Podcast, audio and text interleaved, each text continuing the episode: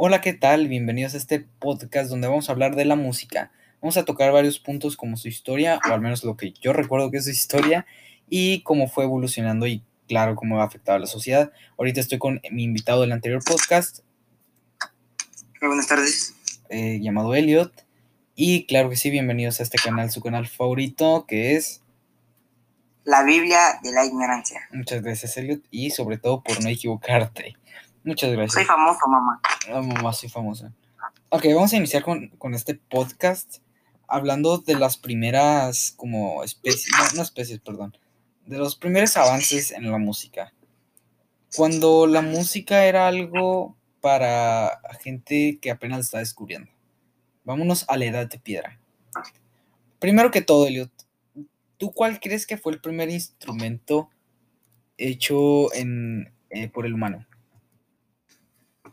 Soy sincero, mm, estoy entre la flauta y el tambor. Oye, pues estuviste, estuviste cerca. Mucha gente, mucha gente dice cosas bien random, acá la guitarra, cosas así. El bajo. X, Ya, el primer instrumento que fue fabricado fue con, creo que era hueso de buitre, que era la flauta, de hecho. Sí, pues era una flauta. Aunque, ¿La Sí, pero aunque desde antes ya se estaban usando eh, piezas como tambores. Aunque eso no está muy bien. la por dos? Sí, o sea, lo atinaste por dos. Esto era ganar o ganar, literalmente. Ok, ahora vámonos un poco más adelante el tiempo.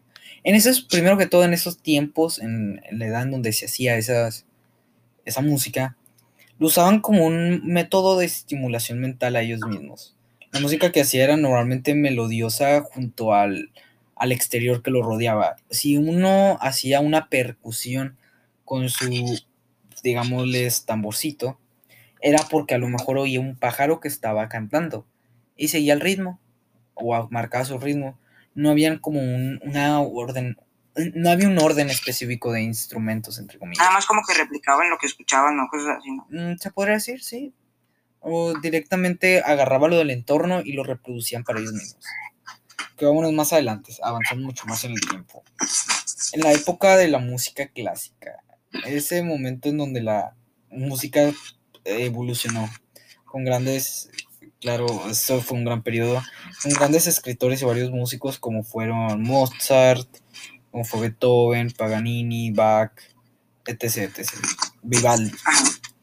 Y es bastante curioso porque ahora se le toma mucha referencia a esos músicos que en su momento fueron bastante famosos, pero se les aplauden ciertas obras. En ese entonces, ¿tú cómo te hubieras imaginado que hubieran sido esos músicos? ¿Crees que hubieran sido como actualmente son para nosotros los reggaetoneros o antes como para nosotros eran los rockeros o como antes eran para nosotros los poperos? ¿Tú cómo crees que haya sido?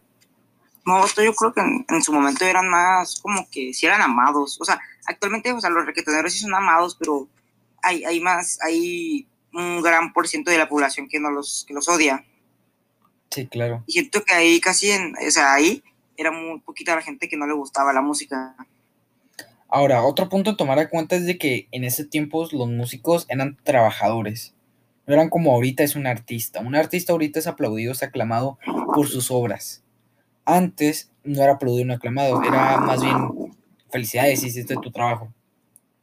Así que hay que tomar en cuenta eso. ¿Tú crees que a la gente le llegaba igual la música? Sí, supongo. Como también algo que yo, yo me daba muchas vueltas, es de que como ellos podían escuchar la música de, de los grandes músicos de sus eh, propias épocas y nosotros sí podemos, porque ellos no los tomaban en cuenta o los tomaban mucho en cuenta, no lo sabemos. Realmente es algo que la historia debe demostrar. Y yo creo que la música, mira, esta es la frase del día. La música no evoluciona con el oyente, evoluciona con el mercado. Y si en ese tiempo el mercado era como trabajar como músico para gente millonaria y tocarle en sus cenas, está bien. Igual los músicos se adaptaban como ahora tal vez el mercado dice que la gente que es música debe ubicar sus, sus músicas, como decirlo, sus piezas a TikTok o al oído para bailar.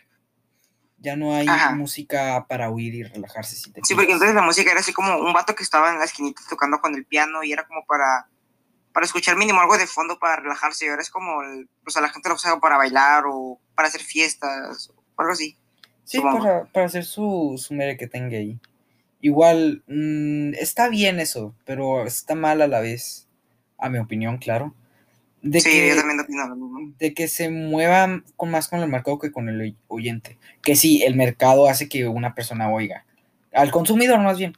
Se mueve con el Capitalismo. ah, capitalismo. Dirán, hey, pero del, del mercado, el mercado más famoso es el que más consumen. Pero no. A mi conclusión me refiero a, me- a mercado como dinero. Lo que más genera dinero para una productora o, o para un músico es lo que más, aunque ese dinero sea producido por el oyente o por el, el consumista o consumidor, perdón, no, no avanza directamente. El que tiene dinero mueve a la música. Y si son más personas, mueven más música. como el dicho de que el dinero, con dinero baila el perro, lo mismo. Con dinero baila el perro, sí. Ahora ponle eso a la música. Y esto me imagino que también pasaba en, los, en las épocas de Beethoven, de, de Mozart, Mozart. donde ellos tal vez les hubiera convenido hacer la música que ellos quisieran, pero no les convino porque el mercado no lo quiso, porque la gente de esa época no, no quiso. Aunque no sabemos si Ah. eso era la música que ellos realmente querían hacer o no. Eso ya es tema de discusión aparte. Ahora, vámonos más adelante. Perdón si te interrumpo un poco, Elliot. Perdóname el alma. No, está bien. Tú eres el, tú eres el, el experto aquí. Entre comillas, experto, claro. Que vámonos más adelante, mucho más adelante. Es más, demasiado, mu- mucho es más adelante. Vámonos a los años 20. Aquí, aparte de la música clásica, empezó a resurgir lo que ahorita es una gran rama llamada el jazz.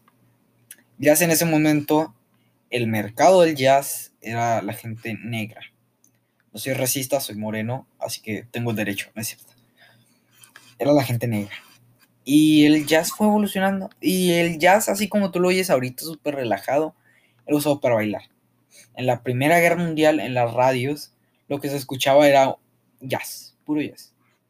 Y son anécdotas de que gente, gente vieja que baila jazz con su pareja. Así, las, icónicas escenas de películas donde relatan gente que baila con música jazz, me imagino que las Por ejemplo, Capitán América, vato, el Capitán América, su canción que pones de jazz. de jazz, ¿sí?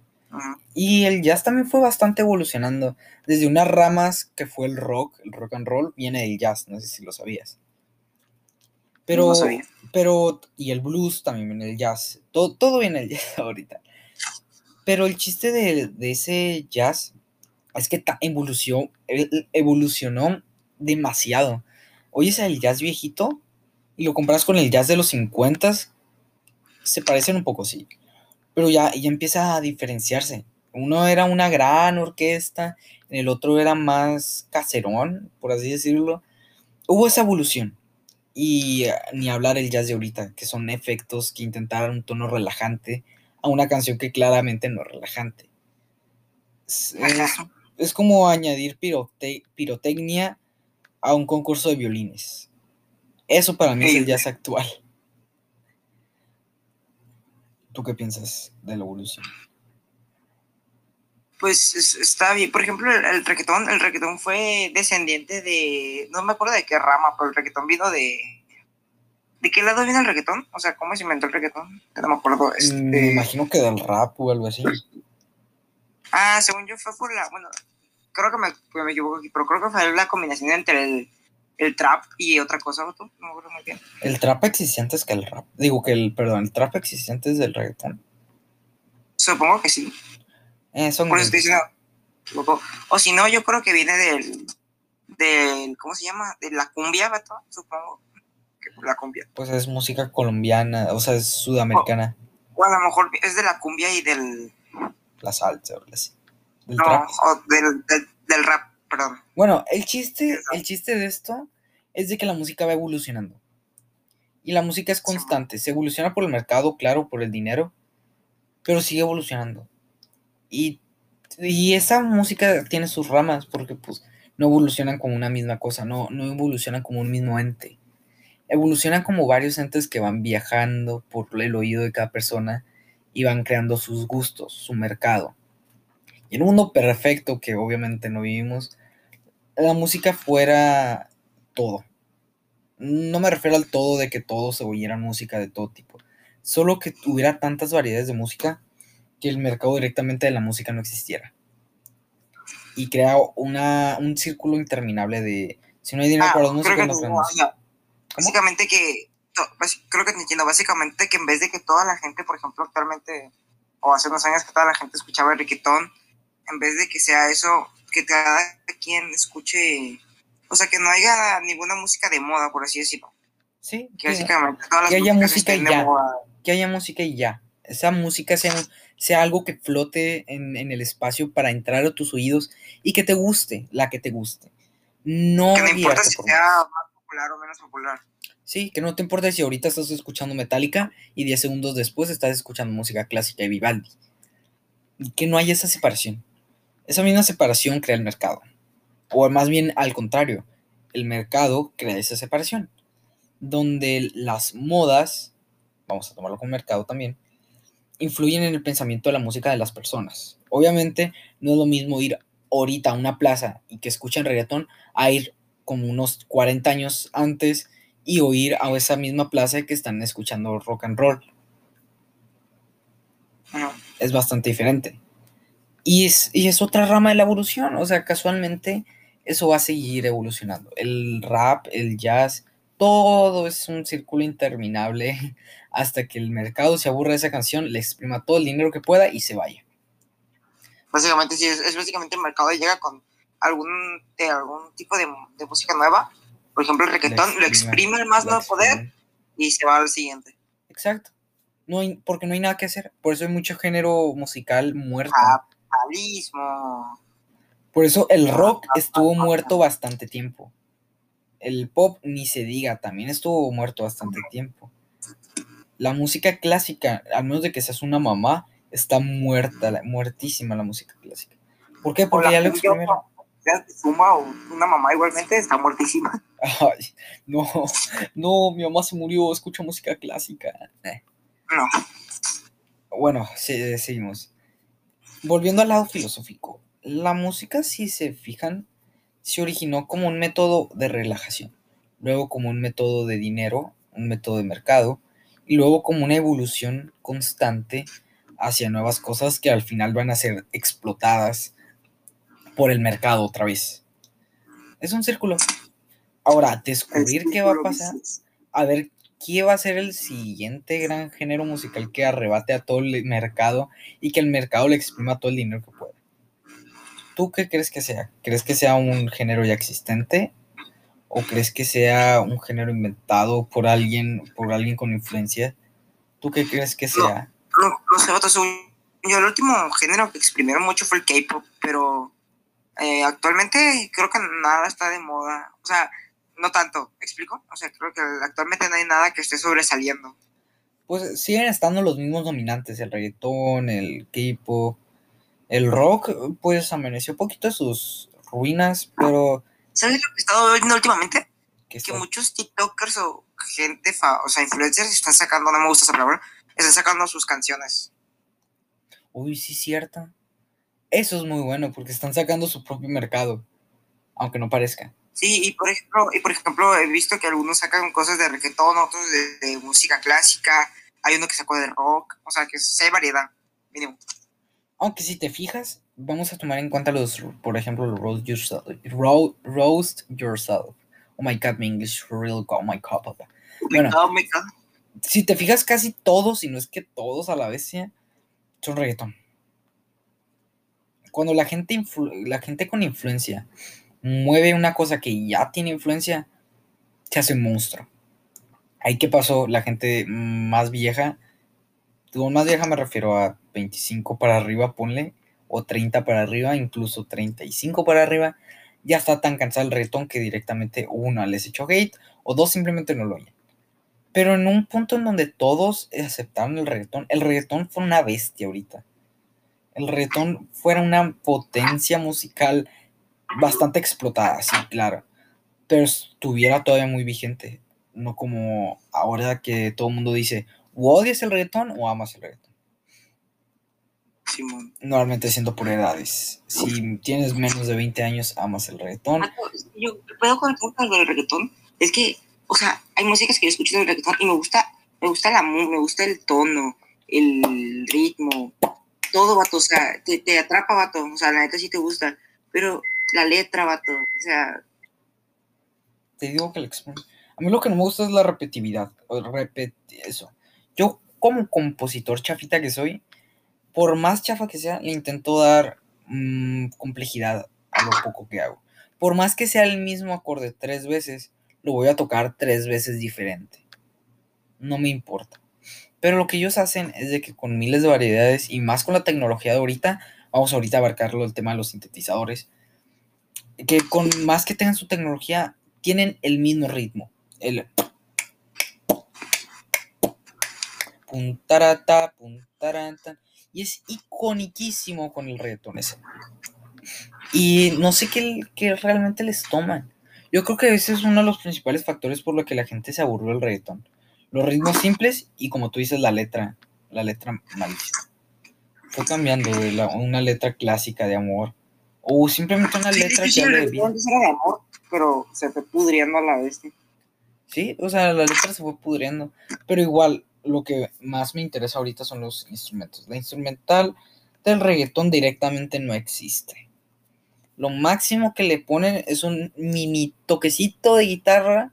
Con mini toque me refiero a un toque funk de guitarra chafa. O una percusión que intenta parecer real, pero de a lejos se parece que es una batería electrónica. O sea, un sintetizador, vaya. Sonidos prehechos para música prehecha con letras nuevas. Eso para mí es la definición de reggaetón. De reggaetón. Piezas prehechas, con ideas prehechas, para crear algo que a sus ojos es único. A sus ojos, no a los míos.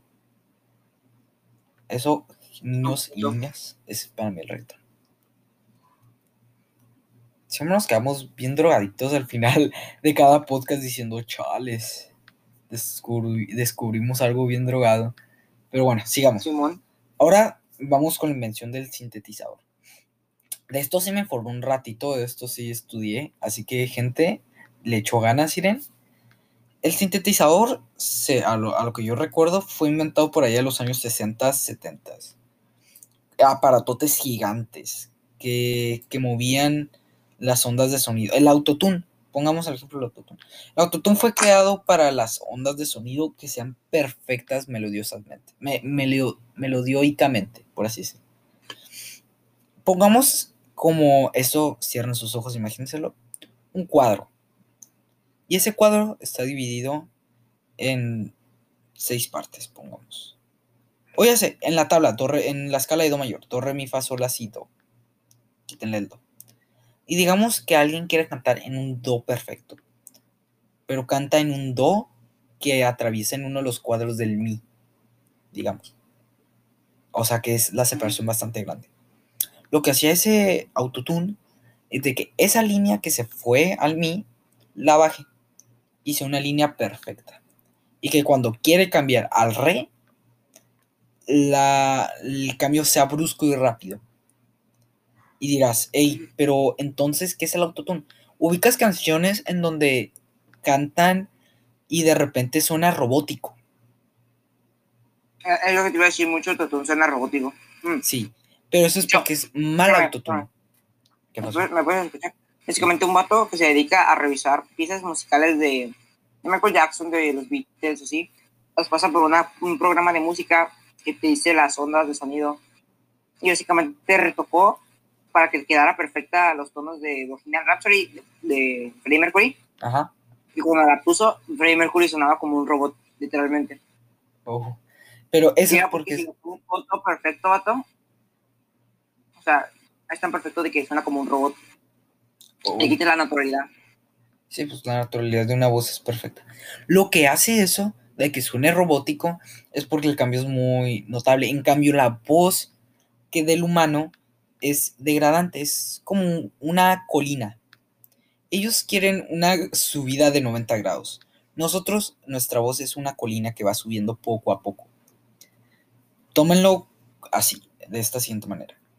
Digamos que la voz es un serrucho. Y lo que es la música, una música perfecta, es la madera. Tú cuando tienes el autotune muy fuerte, se hacen las, la sierra cuadrada y no corta, porque son cuadraditos. Pero cuando tu voz es como la de un humano, ¿qué hace? Es redondeada y corta la madera. Eso es lo que es el autotune las mueve y en momentos exactos en donde una persona debe manipular, ahora sí, la música es para darle esa curva. Así funciona un autotune, digamos. A, rasgos metafóricos, por así decirlo, así funciona el autotune. Y también. Imagínate, primaria viene a nuestro podcast, vato bien fumado a la vez. Sí, está medio fumado este podcast. Pero si lo comparas con podcasters, no sé cómo se diga, experimentados como Migala, uff, esos están drogadísimos, pero están tan drogados que están chilos, tan chidos esos podcasts. Pero bueno, vámonos más rápido que nos quedan 5, 10 minutos a la noche. Entonces, el, el autotune fue avanzando con todo. Y ahora es utilizado para la música actual, como el reggaetón. Tú, a tu parecer, ¿crees que el, el reggaetón con mucho autotune es música o es realmente una letra? O te, las, te la fórmula simple. ¿Tú crees que con la música de autotune sigue siendo algo humano, algo musical? En sí, en cierta parte, pero no a la vez. O sea, como tal, o sea, si un robot cantara, vato, pues sigue siendo música porque, o sea, música, ¿me explico? Sí, sí. Pero una cosa es que, una cosa es eso y otra cosa es que literalmente cantes una canción, o sea, no es lo mismo con un robot cante una canción a que un humano cante una canción y le pongas autotune. ¿Me explico? Sí, porque estaría el robot haciendo lo que tú estás haciendo. Ah. Y o sea, para que, te pones a grabarlo tú si vas a poner un, o sea, si literalmente vas a escucharte igual que un robot. Entonces, ¿tú mm. crees que la música del autotune es una música humana o inhumana? Inhumana, vato.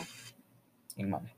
El autotune se me hace bueno en ciertos momentos. O sea, si te queda algo muy feo, a lo mejor sí lo puedes retocar un poquito, pero no al punto de que realmente suenas como un robot. Pues siempre ha habido gente reggaetonera que canta y canta horrible cuando tiene autotune y lo muestran en entrevistas. Pero sí, sigamos. Mira, yo tengo aquí dos opiniones. Porque estoy igual que tú, no estoy, estoy confundido. Porque pues la voz sigue siendo del cantante. Pero lo que hace una buena voz la, es el robot, es la máquina.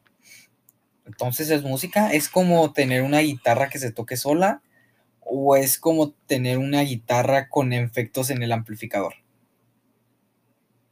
Eso me deja pensando. Esta metáfora es la que yo me pienso todos los días a la hora de la música. El autotune para una persona es como tener una guitarra que se toque sola o es como tener una guitarra que tiene efectos de sonido que las haga sonar mucho mejor. Y yo digo, depende, porque una guitarra que se toca sola es una cosa inútil siendo utilizada por alguien más. Mientras que una cosa con, con efectos es una cosa útil siendo multiplicada, siendo mejorada. Entonces el autotune ¿qué es una herramienta para hacer que las cosas inútiles suenen perfectas o una cosa de mejoramiento personal de una voz? Esta es la pregunta del podcast. No, que de explotar la cabeza. Concuerdo. Yo también me acaba de explotar muy cañón. Ok, ¿cuánto tiempo nos queda antes de irnos? Ok, nos queda poquito tiempo, pero nos queda. ¿Tú qué crees que sea? ¿Mario? Hola. ¿Cuánto nos queda? No, pues nos quedan unos cuatro minutos. Bueno, es que sí, vato, es una cosa que. Más fumada, Sí, la, música. Bienvenido al siglo XXI. Sí, no, ya estoy entre todo un dilema bien machina la vez. Sí, ¿qué es, ¿qué es el autotune realmente? Nos, nos, desviamos bien gacho del tema de, de los sintes, pero creo que eso está más interesante. A ver, entonces, volviendo al tema original, la música. Las, las cosas de la actualidad, si te fijas, a nivel técnicos, o bueno, a nivel teórico, se han vuelto muy simples, pero a nivel técnico, el tecnicismo que se ocupa para hacer una canción de reggaetón, pongamos, es más grande que Dios, súper grande. ¿Cuántas pistas crees que tiene una canción de reggaetón? ¿Cuatro o cinco? No, tiene unas 20. Y es ese tecnicismo que, que funciona como un adorno. Pero es el autotune quien le da el, el sonido como tal. O sea, es una cosa muy rara, es un dilema muy extraño. Porque puede tener ese efecto y la utilidad al mismo tiempo y te confundes al decir cuál es la utilidad y cuál es Ay, vato, es que ya no sé cómo, ni yo sé cómo explicarme.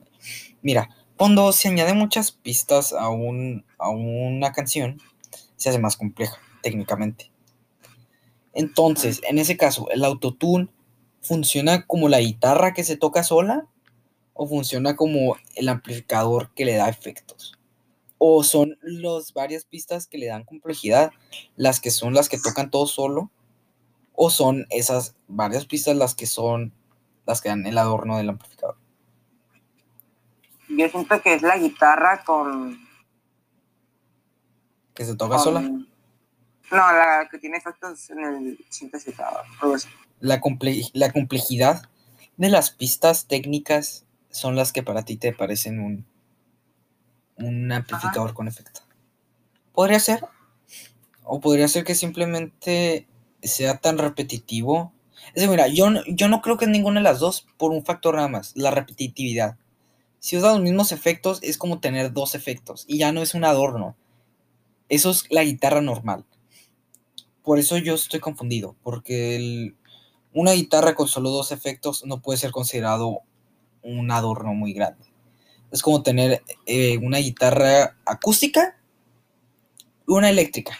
Pero una eléctrica sin, una eléctrica normal que suene con guitarras de, fierro. Es todo.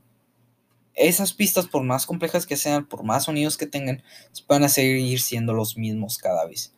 La percusión de cada canción de reggaetón de la actualidad es la misma a la que la mayoría. Pero es tema para otro, para otro podcast. Muchas gracias, gente que haya oído esto. Se los agradezco de todo corazón. Esto lo hacemos porque nos gusta, no porque nos paguen, porque ¿quién les va a pagar unos morros mecos haciendo podcast de temas que, claro, no nos gustan demasiado, pero se nos hacen muy interesantes? Pues muchas gracias y gracias por pasarse a este canal, su canal favorito que es. La Biblia de la Ignorancia. Muchas gracias. Bye.